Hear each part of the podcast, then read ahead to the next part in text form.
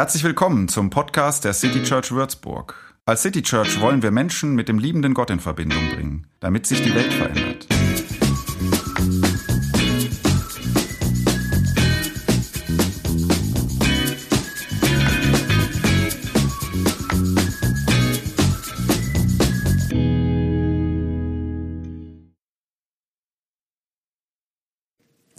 So, wir fragen ja in dieser Reihe, vielmehr ich frage, und deswegen müsst ihr irgendwie das auch fragen, weil ich mir das jetzt halt ausgedacht habe, dass wir das jetzt hier behandeln. Also ich frage, warum ist christlicher Glaube bedeutsam? Und damit frage ich natürlich indirekt auch ein bisschen, warum ist das, was wir hier machen, bedeutsam? Äh, wofür Kirche? Warum Kirche? Man sollte das wissen, damit man ähm, nicht nur aus Gewohnheit hingeht. So, die Antwort, die ich heute auf diese Frage geben will, die lautet, weil es Menschen wie Felix Kummer helfen könnte. Ähm, der christliche Glaube hat eine gute Nachricht für Leute, die zu Recht übrigens, ich liebe diesen Song, ich finde das richtig gut, was er da sagt oder singt, die zu Recht sagen, oder in diesem Fall singen, ähm, die Menschen sind schlecht und die Welt ist am Arsch, das System ist defekt die Gesellschaft versagt, dein Leben liegt in Scherben, das Haus steht in Flammen. Der christliche Glaube hat Menschen, die, die das zu Recht sagen, etwas zu geben. Der Glaube singt sozusagen ein anderes Lied und auf eine gewisse Weise so ein ähnliches Lied, je nachdem, wie man das Lied versteht, muss ich sagen. Es singt von der Hoffnung auf Gerechtigkeit. Und die Frage ist, ähm, ob wir Christen es auch singen. So, dem will ich ein bisschen nachgehen, diesem Gerechtigkeitsgedanken heute. Gestern saß ich an einem Vortrag von einem Mann, der Detlef Pollack heißt, und die Zeit schreibt über diesen Mann, er sei der bekannteste Religionsforscher Deutschlands, er hält den Niedergang der Kirchen für unaufhaltsam. Das fasst ihn an, weil er sie schätzt und selbst Gott noch sucht. So, dieser Mann hat einen Vortrag gehalten, ziemlich trocken, Zahlen im Wesentlichen. Und ähm, da saßen 100 Kirchenleute, sage ich jetzt mal, aus verschiedenen Denominationen.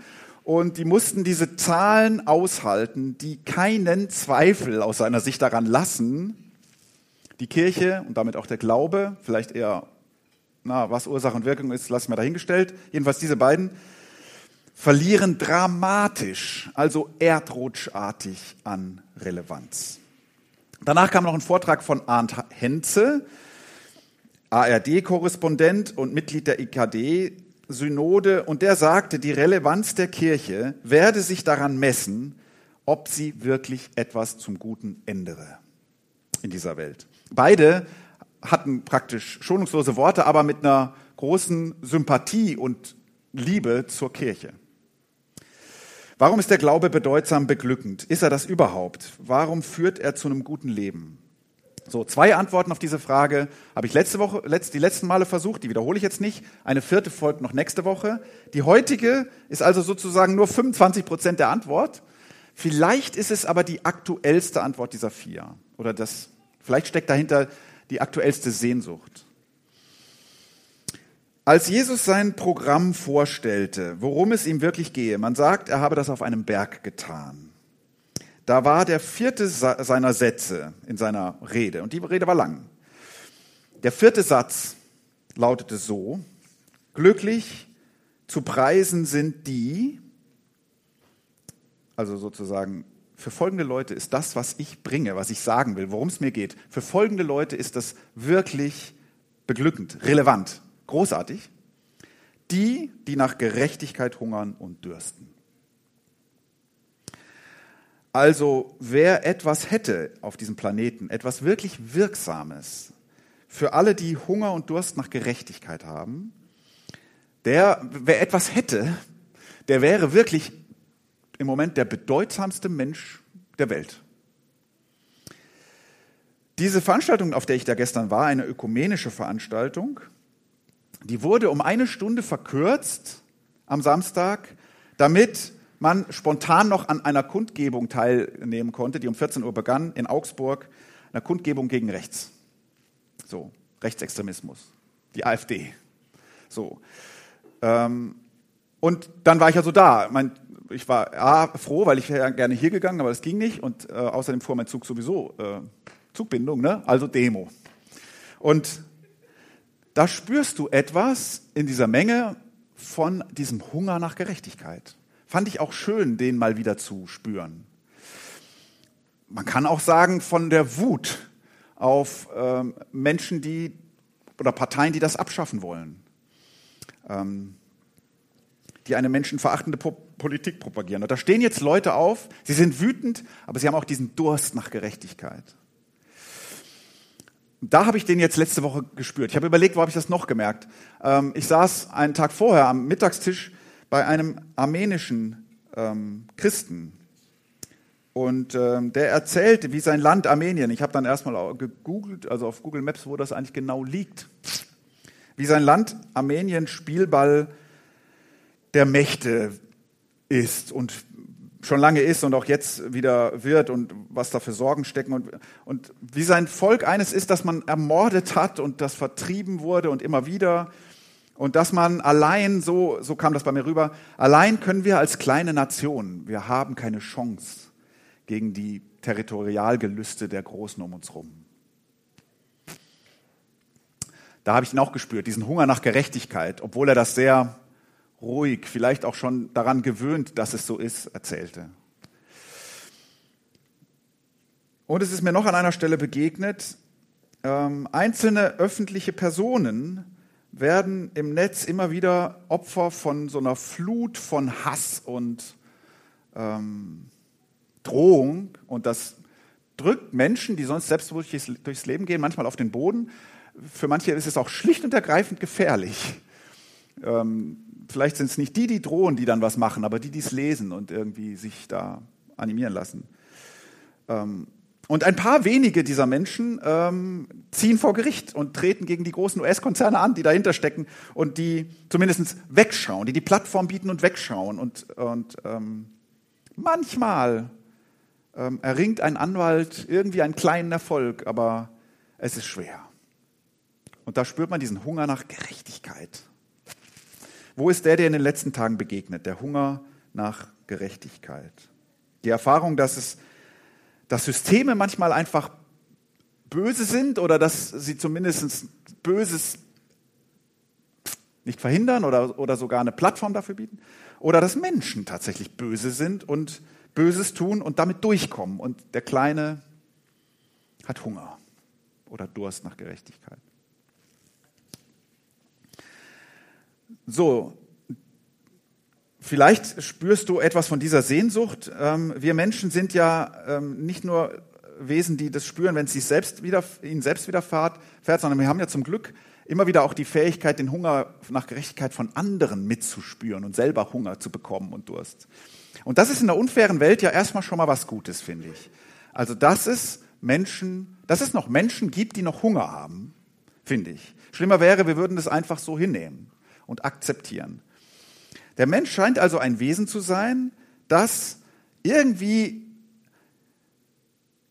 nicht lange ohne Gerechtigkeit leben kann. Also irgendwie kriegen wir dann Durst nach Gerechtigkeit wie nach Wasser. Ähm, das ist ja bei anderen Spezies anders. Also ich glaube, höher entwickelte Tiere, die können sehr wohl irgendwie, oh, ich bin jetzt kein Biologe, ne? aber ich würde mal sagen, die können so etwas Ähnliches wie Mitleid empfinden, auf jeden Fall Fürsorge und so. Ähm, aber gegen Rassismus auf die Straße gehen, das macht der Mensch irgendwie. Oder ein Verbrechen vor Gericht bringen ähm, und hoffen, dass er Recht bekommt. Das tut nur der Mensch. Und nicht immer bekommt das Opfer Recht. Selbst in unserem Rechtsstaat ist es nicht immer so. Manchmal macht sich der Täter grinsend davon, weil man ihm nichts nachweisen kann. Und ein Mensch erholt sich nie wieder von dem, was man ihm antat. Das sind vielleicht jetzt die tragischsten Fälle, aber auch die gibt es. Aber immerhin, wir können uns an Ungerechtigkeit nicht gewöhnen. Das finde ich erstmal schon mal was Gutes, dass wir das können. Wir haben Hunger, wir träumen von einer anderen Welt. Ähm, wir glauben vielleicht hier und da nicht mehr an diese andere Welt. Aber wir würden sie uns mindestens noch wünschen. Und manchmal stehen wir auf für diese Welt. Vielleicht träumen wir sogar von nichts mehr als von so einer Welt, wenn wir uns wünschen könnten, was anders wäre. So, also ich glaube, das gilt tatsächlich die, für die allermeisten von uns und deswegen bin ich erstmal optimistisch. Also mh, unsere Welt ist nicht von, voll von ganz vielen bösen Leuten und ein paar, die sich nach Gerechtigkeit sehnen, sondern ich glaube, für die meisten kann man das sagen. Das macht ja auch die Tragik aus, dass wir selber, die wir auf solche Demos gehen, manchmal die Ursache für Ungerechtigkeit sind, ohne es zu merken oder sogar wir wissen es, aber wir Manchmal sind wir regelrecht die Täter, wir, die wir uns eigentlich sehen. Das ist schon ein gemeines, seltsames Paradox dieser Menschheit. Fast jeder wünscht sich doch eigentlich Frieden, aber was wir haben, ist oftmals trotzdem Krieg. Wir haben alles, was vielleicht mit Gerechtigkeit zu tun hat. Wir haben Menschenrechte. Wir haben auch, finde ich, ein ethisches Gewissen, was, was relativ hoch tickt. So. Und dann haben wir Streitschlichter in Schulen und wir haben Gerichte, wir, wir verteilen Friedensnobelpreise und es gibt immer Leute, denen man sie geben kann. Wir haben Sozialarbeiterinnen, wir haben Rechtsschutzversicherungen, wir haben Schutzkonzepte, wir, wir haben Studien, die Missbrauchsopfern eine Stimme geben. Wir haben all das, aber wir kriegen die Ungerechtigkeit trotzdem nicht aus der Welt. Immerhin, wir haben noch Hunger. Ich wäre gerne voller Zuversicht, jemand, der voll Hoffnung in die Zukunft blickt. Der es schafft, all das einfach zu ertragen. Ich würde euch eigentlich gern sagen, alles wird gut. Die Menschen sind schlecht und die Welt ist am Arsch, aber alles wird gut. Das System ist defekt, die Gesellschaft versagt, aber alles wird gut. Ich höre das ja ironisch, ne? dieses alles wird gut. Ich bin nicht ganz sicher. Ich glaube, er meint es so. Alles wird gut. Also das Lied, das, im, das, das Christentum singt, geht ja ein bisschen anders, obwohl der Refrain alles wird gut derselbe ist. Glücklich zu preisen sind die, die nach Gerechtigkeit hungern und dürsten. Und jetzt mache ich den Satz noch eins weiter. Denn sie sollen satt werden. Ich bin schon froh, dass das Christentum zusammen mit den anderen beiden ähm, monotheistischen Religionen, die eine ist nicht so groß, die andere schon, ich würde jetzt mal sagen, zusammen mit diesen beiden Religionen daran festhält, der Hunger nach Gerechtigkeit, der muss gestillt werden. Eine Religion, die uns hilft, uns daran zu gewöhnen, ist nicht, was wir wollen. Der Hunger muss irgendwann gestillt werden. Und wenn Religion zu etwas wird, was Menschen hilft, sich in die Ungerechtigkeit zu fügen, vielleicht ist das für den Einzelnen dann hilfreich in dem Moment, es demütig zu ertragen. Aber das ist nicht, was wir eigentlich wollen. Oder schlimmer noch, wo Religion Menschen sogar stark macht und ihnen die Macht gibt, ungerecht zu handeln oder sie zumindest rechtfertigt, da ist diese Religion es nicht mehr wert, ihr zu folgen. Also, jetzt versuche ich drei Antworten oder drei, ja. Hat der christliche Glaube jetzt also tatsächlich Potenzial, Hunger und Durst nach Gerechtigkeit zu stillen? Kann er das? Wenn nicht, gibt es eigentlich keinen Grund, ihn zu praktizieren. Oder man muss sich gute andere Gründe suchen, aber und ich habe gedacht, drei Dinge kann ich sagen. Warum kann man das dem christlichen Glauben zutrauen? Das erste ist, weil er den Hunger wach hält bei denen, die satt sind. Ähm, dieser Satz hier von Jesus, ich finde, er ist schon deshalb bedeutsam, einfach nur, weil er gesagt wurde. Und du kriegst den christlichen Glauben nicht ohne den, der immer wieder solche Sätze sagt dass es da Menschen gibt, die große Ungerechtigkeit erleben und deren Hunger und Durst gestillt werden muss. Wird sogar. Du bist jetzt heute zum Gottesdienst gekommen, du hast vielleicht gedacht, vielleicht wird es ein fröhliches Thema, jetzt sitze ich hier. So hast du nicht gedacht. Weil, und dein Leben ist vielleicht ja im Moment auch gar nicht so hungrig, so, es geht dir eigentlich ganz gut so. Und jetzt ist der christliche Glaube einer, der ab und an, immer wieder, manchmal auch oft, sagt, dass es so ist. Und dich wieder daran erinnert, da sind Leute mit Hunger und Durst. Und das ist wichtig oder nicht, auch wenn es unangenehm ist. Dass einer im vierten Satz seiner Bergpredigt sagt, da gibt es nach Gerechtigkeit Dürstete und um, Dürstende. Und um die geht es übrigens in dem hier. Um die geht es im Wesentlichen. Der Gott der Christen steht nie auf der Seite der Mächtigen. Ähm, leider wird er natürlich dafür missbraucht. So. Und zwar nicht nur von den Mächtigen, sondern oft auch von der Kirche selbst. Es geschieht auch heute.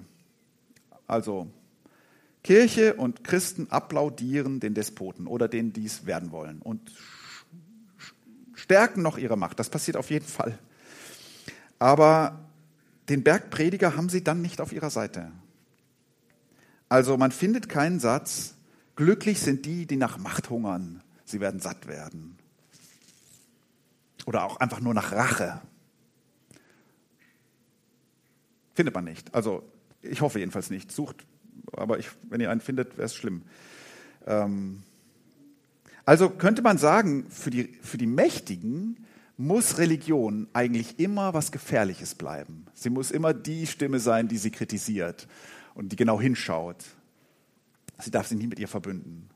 Ist sie es doch, verbündet sie sich doch, droht Schlimmes, wenn die Macht und Religion sich die Hand reichen.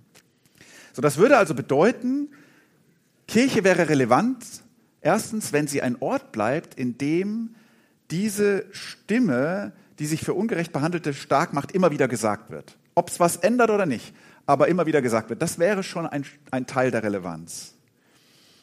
So dass wir alle sie hören, auch die, die sich wünschten, die, wäre so, die Welt wäre so okay, wie sie sich das vorhin gerade noch eingebildet haben. Darum braucht es Glauben, Kirche. Zweitens, warum kann man dem christlichen Glauben zutrauen, dass er Hunger nach Gerechtigkeit stillt? Das Zweite, was ich denke, ist, weil er hilft, den Glauben an die Zukunft nicht zu verlieren. Egal was passiert. Ähm, Jesus hat diesen Satz vor 2000 Jahren gesagt, ne? und es ist ja bisher nicht gelungen, die nach Gerechtigkeit Hungernden satt zu machen. Immer mal wieder hier und da, aber so im Wesentlichen, Großen und Ganzen, hm. Aber die Hoffnung, dass es eines Tages geschieht, wohnt in diesem Christentum, sag ich mal, in dieser Christenheit und geht seit ebenso langer Zeit einfach nicht unter. Und das ändert was, finde ich. Es ändert was, wenn dir dein Glaube sagt, glücklich, wenn du Hunger hast. Du wirst irgendwann satt werden. Vor zwei Wochen oder drei ungefähr habe ich jemanden davon erzählen hören, er würde ab und zu Bibeltexte auswendig lernen, einfach so. Also nicht einfach so, aber so ein bisschen, ja, hat er Spaß dran. Und ähm, auf einmal hatte ich auch Lust dazu. Und dann habe ich überlegt, welchen Text würde ich jetzt auswendig lernen? Welchen würde ich sagen, den sollte man immer so bei sich tragen? So, ist ja auch gut fürs Gehirn, so Sachen auswendig lernen. Und dann habe ich das jetzt gemacht, immer morgens einen Vers mehr. Und ich habe mich für den Text entschieden und ich versuche mal jetzt gleich, ob ich den auswendig hinkriege. Vielleicht bin ich zum Ende, dann, vielleicht geht's dann, äh, ne? ähm, vielleicht fliege ich dann raus. Der Text ist ziemlich speziell, seine Bilder vielleicht sogar fremdartig, also sie kommen aus einer anderen Zeit, aber vielleicht wirst du merken, warum ich ihn gewählt habe. Und er passt zum Thema Gerechtigkeit.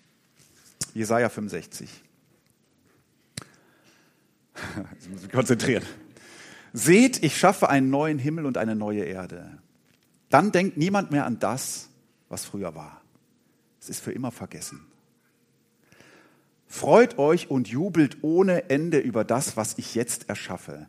Ich mache Würzburg, es steht natürlich eine andere Stadt dort eigentlich, aber heute sage ich mal, ich mache Würzburg zu einer Stadt des Jubels und erfülle seine Bewohner mit Freude.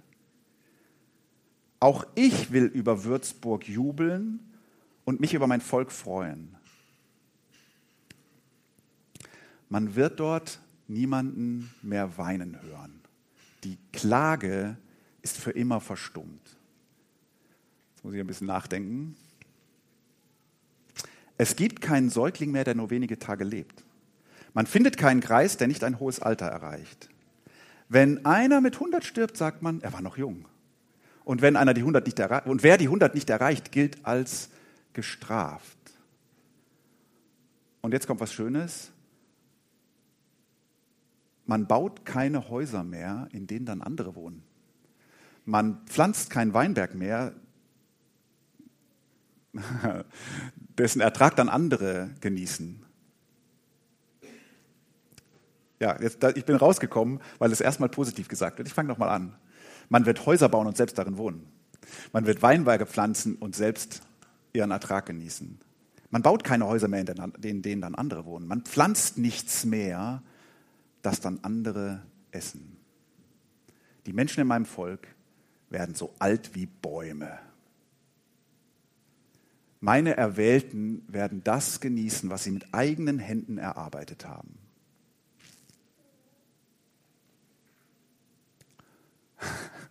Es wird jetzt immer schwieriger, mich zu erinnern. Nee, ich mache nur bis dahin, wo ich komme. Ähm, inhaltlich geht es irgendwie noch so weiter, dass ähm, immer wieder wiederholt wird, dieses frühe Sterben ist vorbei und die, dieses umsonst Arbeiten, also du arbeitest und ein anderer nimmt dir weg. Und dann kommen zum Ende noch so Verse wie ähm, schon noch ehe sie rufen, schon ehe sie rufen, höre ich sie. Ja, diese, dieser Schrei nach Gerechtigkeit. Wenn sie noch reden, antworte ich ihnen.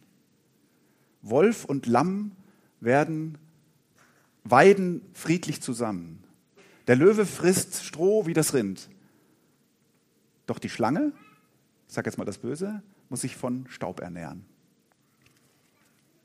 Man tut nichts Böses mehr und Jetzt bin ich wieder raus. Und es geschehen keine Verbrechen so, äh, so sinngemäß auf meinem ganzen heiligen Berg. So spricht der Herr. Also diese Vision einer Zukunft, formuliert von Menschen, die in Unterdrückung leben. Für mich war der Gedanke, den sollte man im Kopf haben. Später ähm, hat man gesagt, dieser Text spricht eigentlich vom Himmel, vom Jenseits.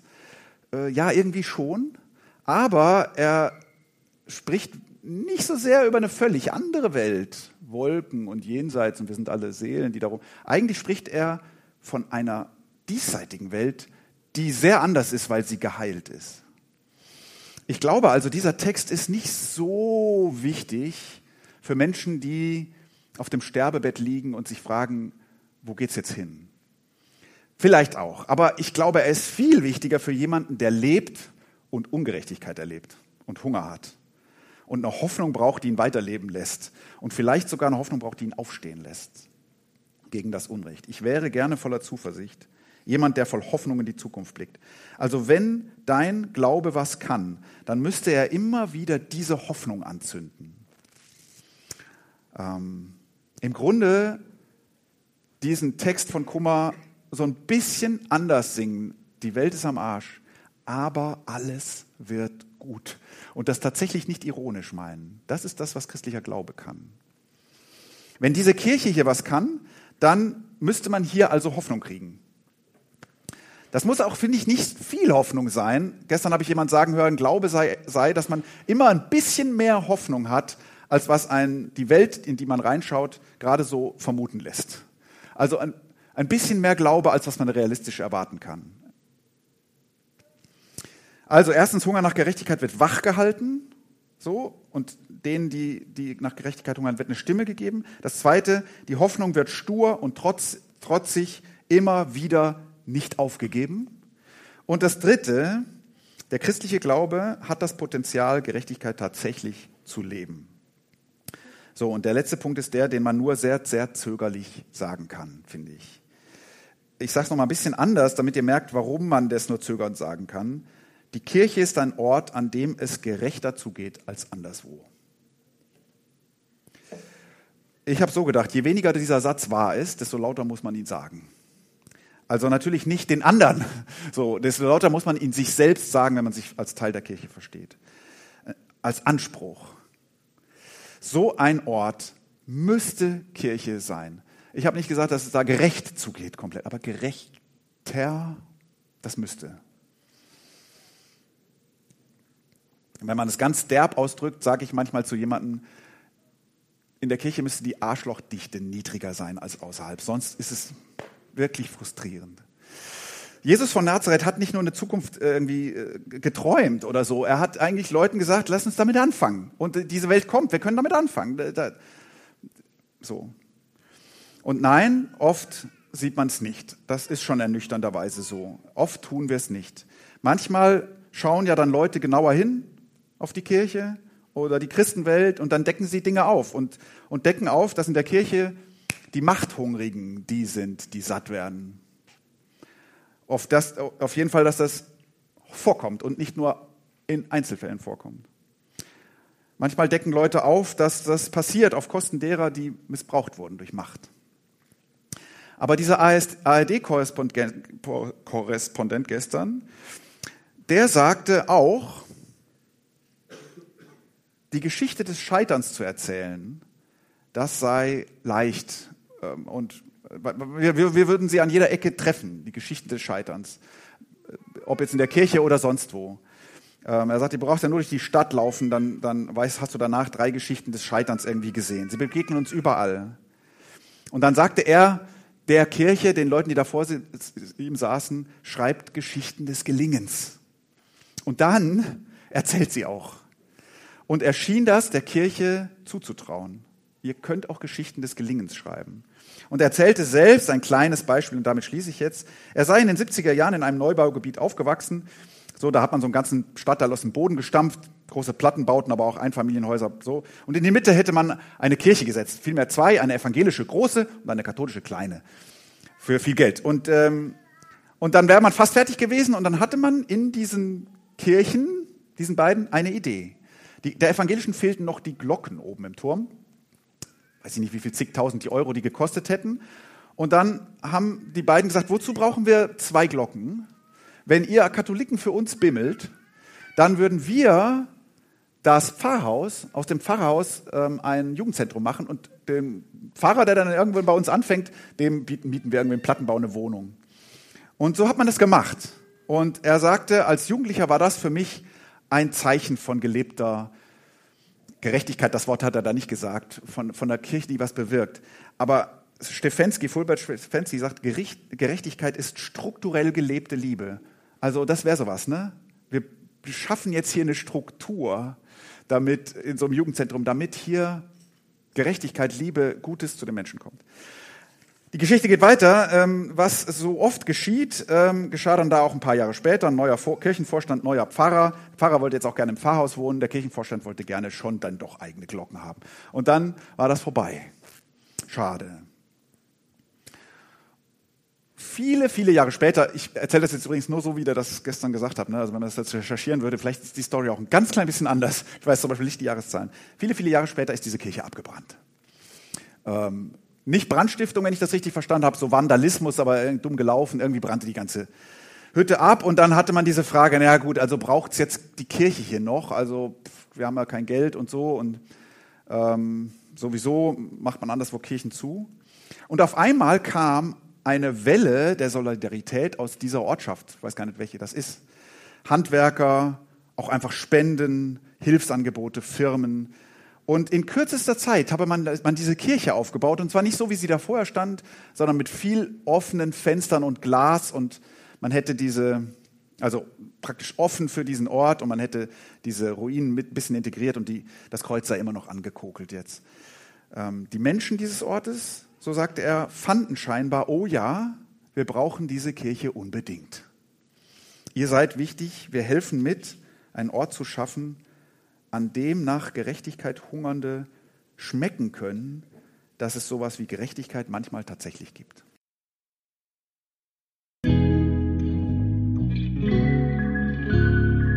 Mehr Infos zu dem, wer wir sind und was wir machen, kannst du unter citychurch.de nachlesen. Wenn du uns unterstützen willst, und wir brauchen Unterstützung, findest du Informationen dazu in den Show Notes oder unter citychurch.de-spenden. Vielen Dank und bis zum nächsten Mal.